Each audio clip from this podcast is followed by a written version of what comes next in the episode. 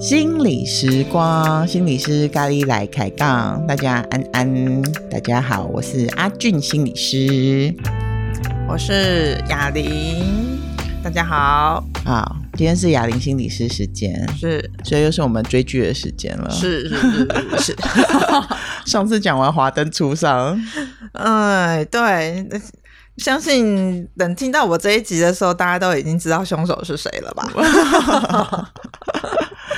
没错，嗯，那我们下次来个华灯初上 Part Two 好了。不过今天不是哦，今天不是。好啊，嗯、看看看我们看感觉，看那个时候是不是我们要再来出个华灯二这样子？OK。不过人家去听说要出第四季了哦，我就是分析不完的哈。对对对，恭维的恭维料这样子，嗯，嗯好。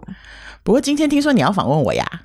是啊，怎么说？今天换我访问你，嘿，好哦，嘿，今天呢，就是说想来谈关于欲望这件事情。啊啊啊，嘿，好，就是说，哎，我们通常对爱情故事不都认为说啊，从此之后两个人就过得幸福快乐的日子，这样嗯，嗯嗯嗯，但是呢，好像过得幸福快乐的日子之后，哎，没想到爱情之后的另一章是。还有外遇的问题，这就让我想到我前一阵子看的那一个那个剧啊，叫做什么《金鱼妻》呀，《金鱼妻》哈，对对，那个《金鱼妻》还蛮有意思的，嘿，嗯，哎，我们这一集我我们应该要算什么？限制级哈？限制级吗？那个辅导级好了，要有大人陪同哦，这样子哈，因为其实也还好啦，也不会讲太多欲望的事情，性欲的事还好吧？嗯，对。主要还是讲那个驱力哈，drive。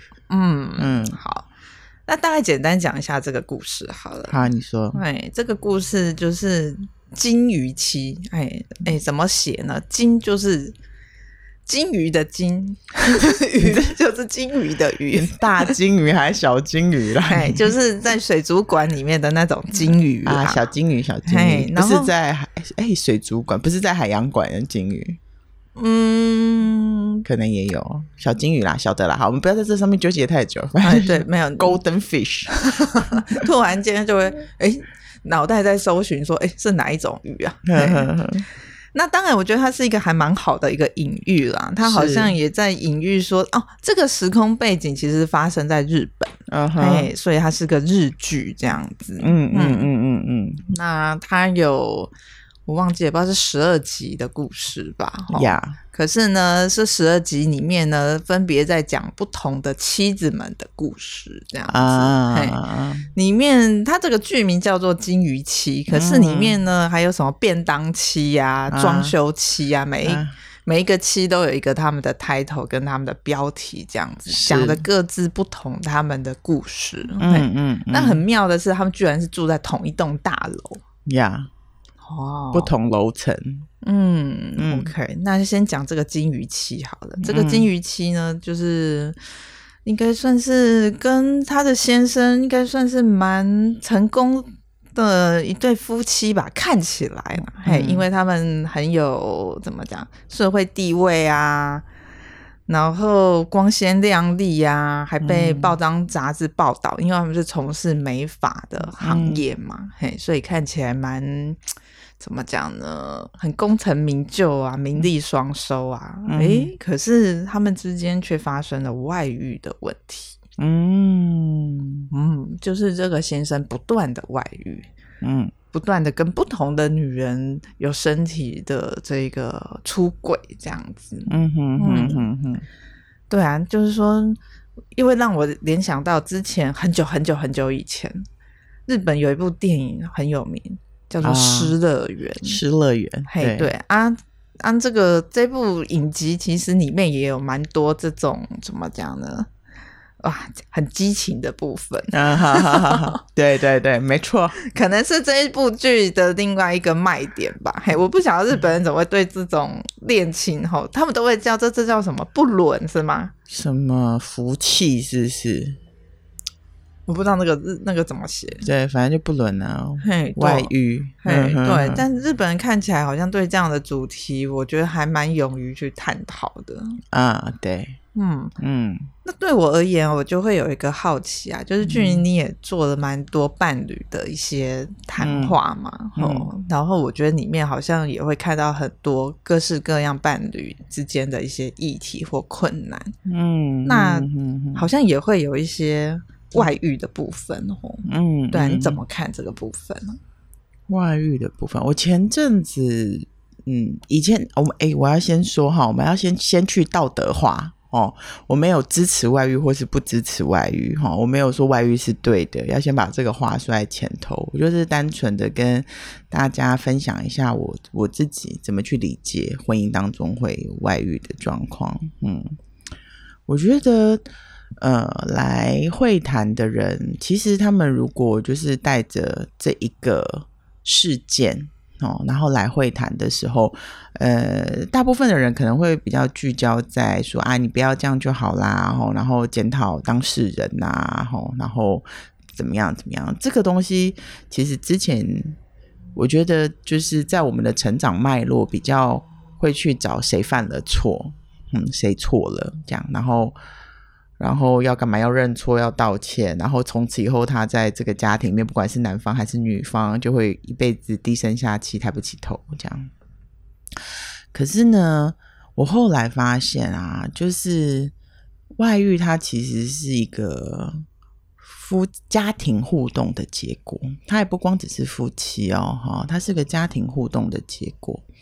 在我我自己啦，哈，就是职业到现在看到的例子，我觉得外遇其实很常发生在呃第一个孩子跟第二个孩子出生的这个阶段，嗯，这是第一个外遇容易发生的阶段。第二个阶段可能就比较是五十左右了啦，哈，如果这个阶段通过的话，那呃，就如同。雅玲刚刚讲的啊，就是诶，我们两个在一起本来是想要过幸福快乐的生活，为什么会这样呢？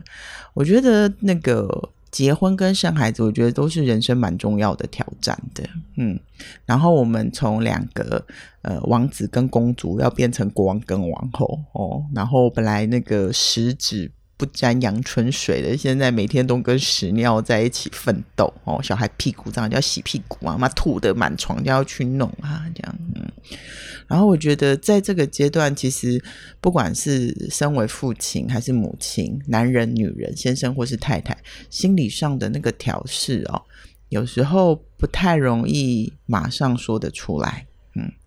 然后呢，尤其是当我们又觉得第一个觉得，哎，说出来好像也没有用，我也不想造成别人的负担，或者是说我说出来的感觉好像我对于婚姻失去了某种承诺，就是我办不到，我承认我没有办法承认我其实我没有办法做到，嗯，那这个时候两就代表夫妻双方在这个家庭系统里面最重要的两个人的之间是不交流的，或是他的交流是有阻碍的，就太任务导向了，吼。那这个时候，内在就会有一些情感啊，或是就像你刚刚讲，欲望也是一个情感，伤心啊，或是愤怒，就没办法沟通。嗯，可是我还是很尊敬在这个阶段里面愿意维持家庭运作的这一对成年男女，他们为家庭的奉献。那当我在你的身上，当我在我的伴侣身上找不到我内在想要被安慰的这一块的时候，会发展出几个啦。第一个可能就是物质上的，就喝酒啦，哦，比较常见啊，吃药啦，嗯，然后有些就外遇，嗯，所以当。呃，家庭系统里面的一方有一些物质或者是一些情感的转移的时候，我通常会去想说，第一个是这个人他怎么了？他是不是有什么欲望没有被满足，需求没有被满足？这是第一点哦。第二个是他们之间怎么了？因为还有一个东西是，当一个人有这个症状的时候，我相信另外一个人其实也是，嗯，他们的现象场里面就会是一种互动嘛。不沟通的时候，对方应该也很难受吧？总不会一方觉得诶我很好，另外一方觉得很不好。我觉得这种状况也蛮难见。如果一方觉得很好，另外一方觉得不好，那我觉得你感受到很好的那一方要谢谢另外一方，他愿意牺牲自己来照顾你这样子。嗯，所以外遇在我看待的状况里面呢，比较是需求没办法对到，就很像是插头哦，有时候就对不到。嗯，当需求没有对到的时候，外遇就比较容易发生。他就在外面去寻找自己内在感觉到不满足的那一个部分，这是我比较看待外遇的一个状态了。嗯嗯嗯。我这样听据你说起来，好像就是说外遇好像变成是一个自己在寻求一种在关系里或一种个人状态的一种出口哦。嗯，我觉得是，它是一种能量的转移啊，啊，对，出口也算是，反正就能量就往另外一边跑去了，这样。嗯嗯嗯。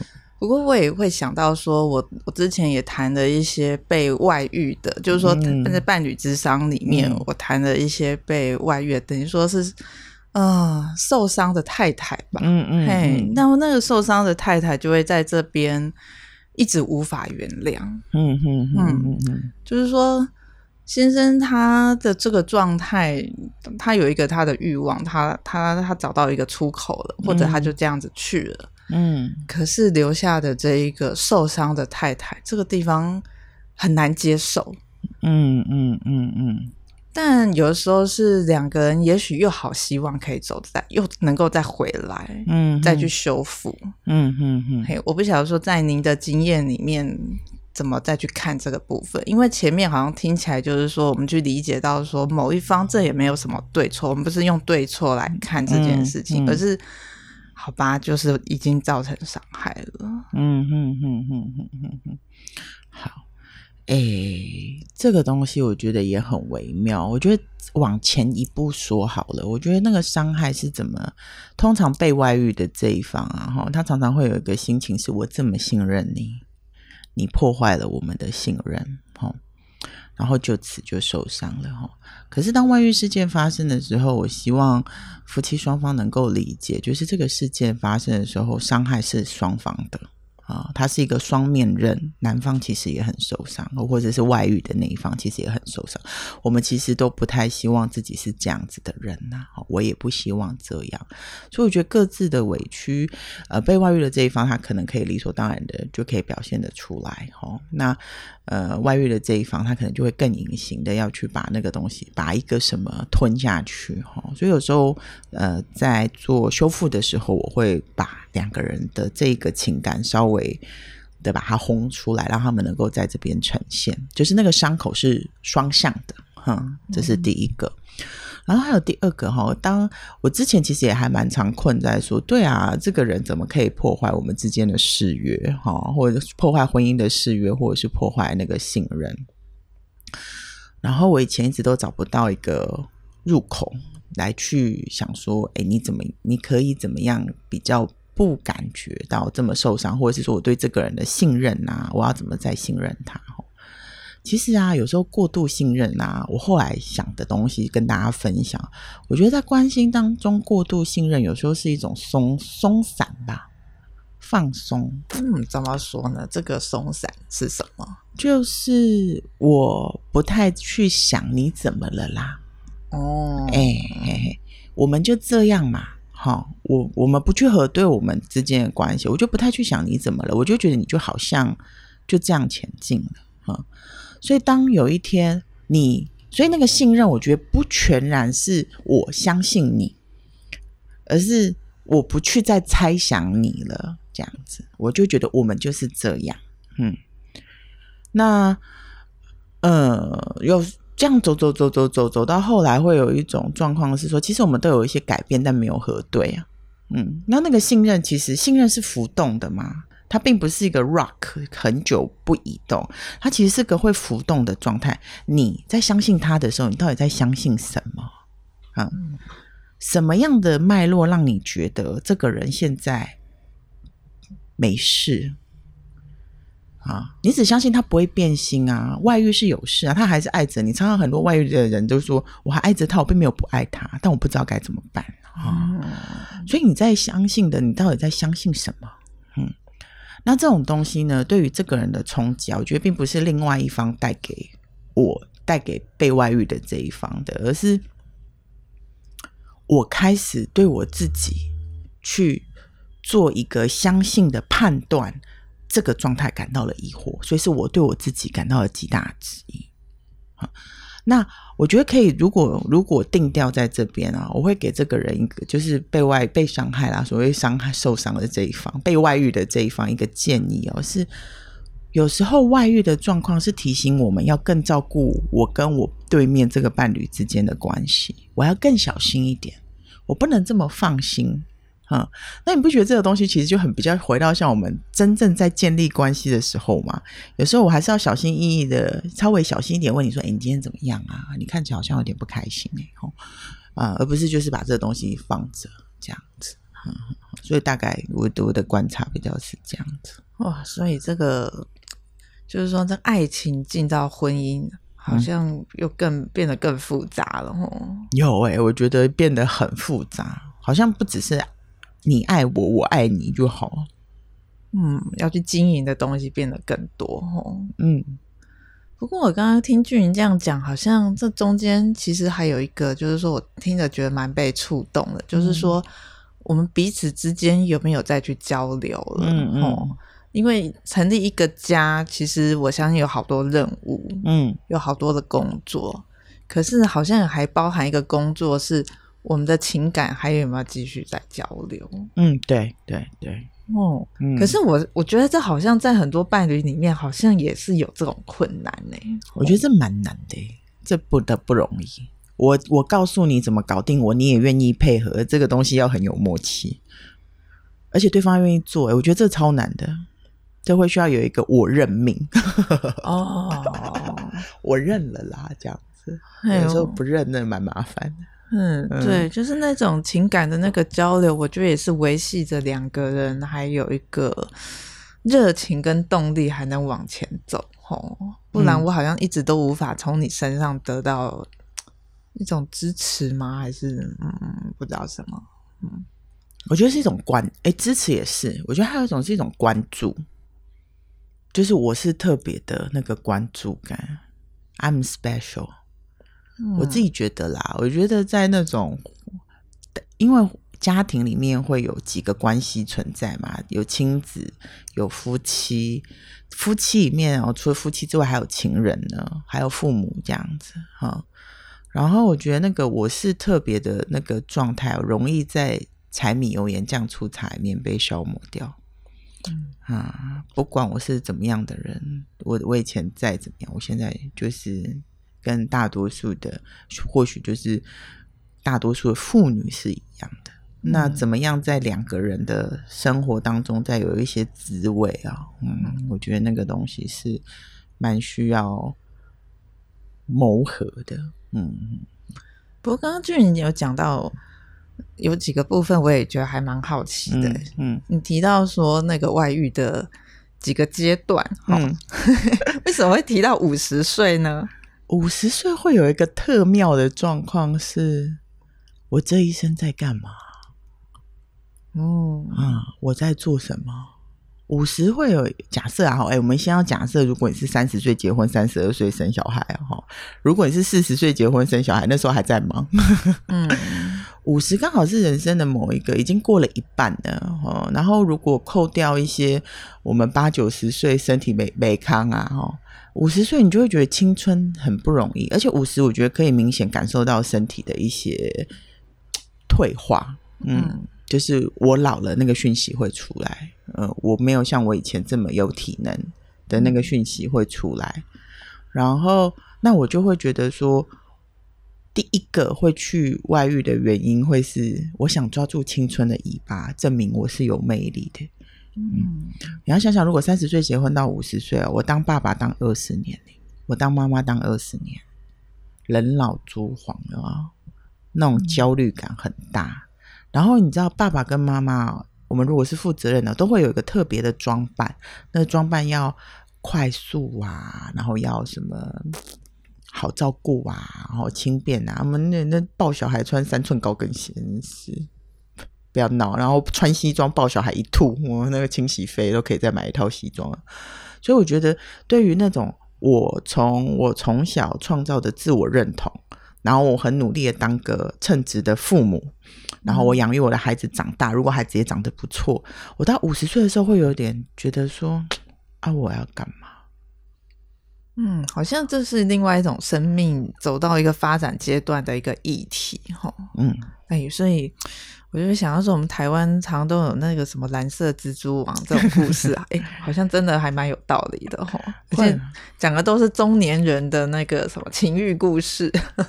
哎，我觉得中年情欲会需要被被激化耶，就是那个老年人的性爱。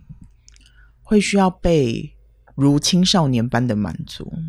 哦，嗯嗯嗯，但是这个部分其实我们好像是很少去了解的，对对对，这一块好像就真的就很像被隐藏在某一个角落，嘿，我们很少去触碰的，嘿，你这样讲，我突然间会想到那个什么万华的黑地下店，有没有？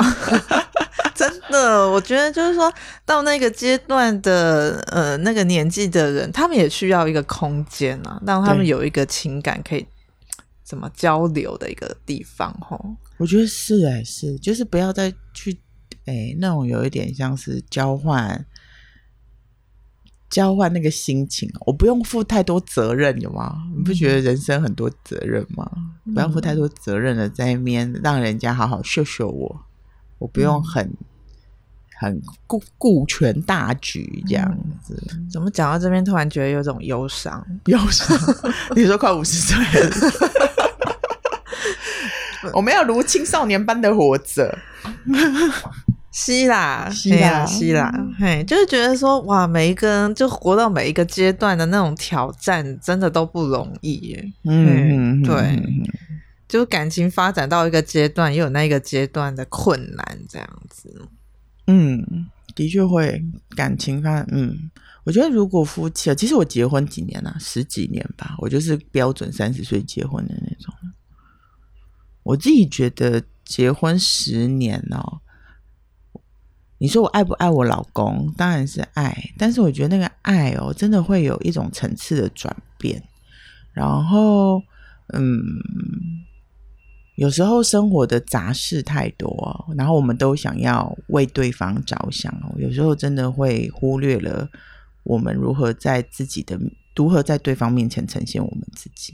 嗯，所以我觉得夫妻中啊，如果可以玩乐的夫妻，可以一起玩耍，有一些幽默感、好玩的夫妻哦，就是那个夫妻好玩的，没有亲子哦，不把小孩带进来，就是夫妻之间互动很触笔的那种。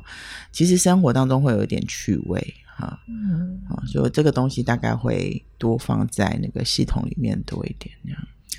那就是说，像俊颖做了这么多的伴侣的谈话，嗯，就是说，您对于夫妻的这种感情的维持啊，你刚才提到说玩耍好像是蛮重要的，嗯嗯嗯，还有吗？嗯，还有哦，第二个就是要接受不一样啦，呃，就是我。玩耍还有一个叫弹性，嗯，我觉得家庭会有一个我们要往一个方向前进的一个规则。家中通常会有一个人扮演执行规则者，一个人扮演一个比较放松规则的。嗯，通常然后当然也有例外，然后那我们就再谈嘛，哈。通常是这样。那我觉得这两个人啊，这对夫妻，一个是执行规则，一个是放松规则，这两个人要互相支持。啊，他们不可以是对抗的，因为我们放松规则某部分是为了孩子嘛，嗯，或者是说为了我们自己的一些私人的喜好，嗯，那我们对这种弹性的东西啊，需要有更多的理解跟支持。我觉得这个也对夫妻关系是比较滋养的，嗯，接纳彼此的不同，对，接纳彼此的不同，嗯哼哼哼。所以如果说。呃，我觉得夫妻关系有很多很多可以讲啦，哈，因为亲子也带进来啊，哈，然后，诶，还不止亲子呢，还有婆媳，哈，所以当当一个婚姻要开始的时候，其实是有很多挑战在进行的，所以当呃一对夫妻进到智商所，我是非常敬佩他们的，嗯。也很有勇气面对，当然，对，很有勇气去去经验他们的生活，这样，然后会想要再找出一个方法，彼此好好相处，嗯。所以当外遇事件发生的时候，我以前会把它，我们以前比较习惯把它放成一个创伤啦，吼，但是我现在比较习惯把它看成是一个在婚姻历程、家庭历程当中的里程碑。它就是一个坎障，跨过去，只是我们要怎么一起跨过去？那我觉得这就要夫妻两个人合作。嗯，父母是一个很大的 power 啊，夫妻也是，所以可以好好运用的话，生活是会蛮丰富的。嗯嗯，好啊。那我们今天其实我觉得夫妻讲蛮蛮不错的了。大家如果有要听多一点的话，可以。留言、按赞、加分享，可以在本所 FB 留言或写 email 给我们也是可以的。嗯，本所做很多伴侣智商，这样。本所做很多伴侣跟家族这样，嗯，会持续往这个方向发展啦。好，谢谢我们一起工作的伙伴们。嗯嗯，对啊，今天谈金鱼期，然后谈到伴侣智商，哈，嗯哼。好啊，那我们今天就先到这边喽。吼，希望未来如果大家喜欢这个主题的话，我们以后可以继续往这边再多发展一点。嗯，好，那我们今天先这样，谢谢大家，拜拜，拜拜。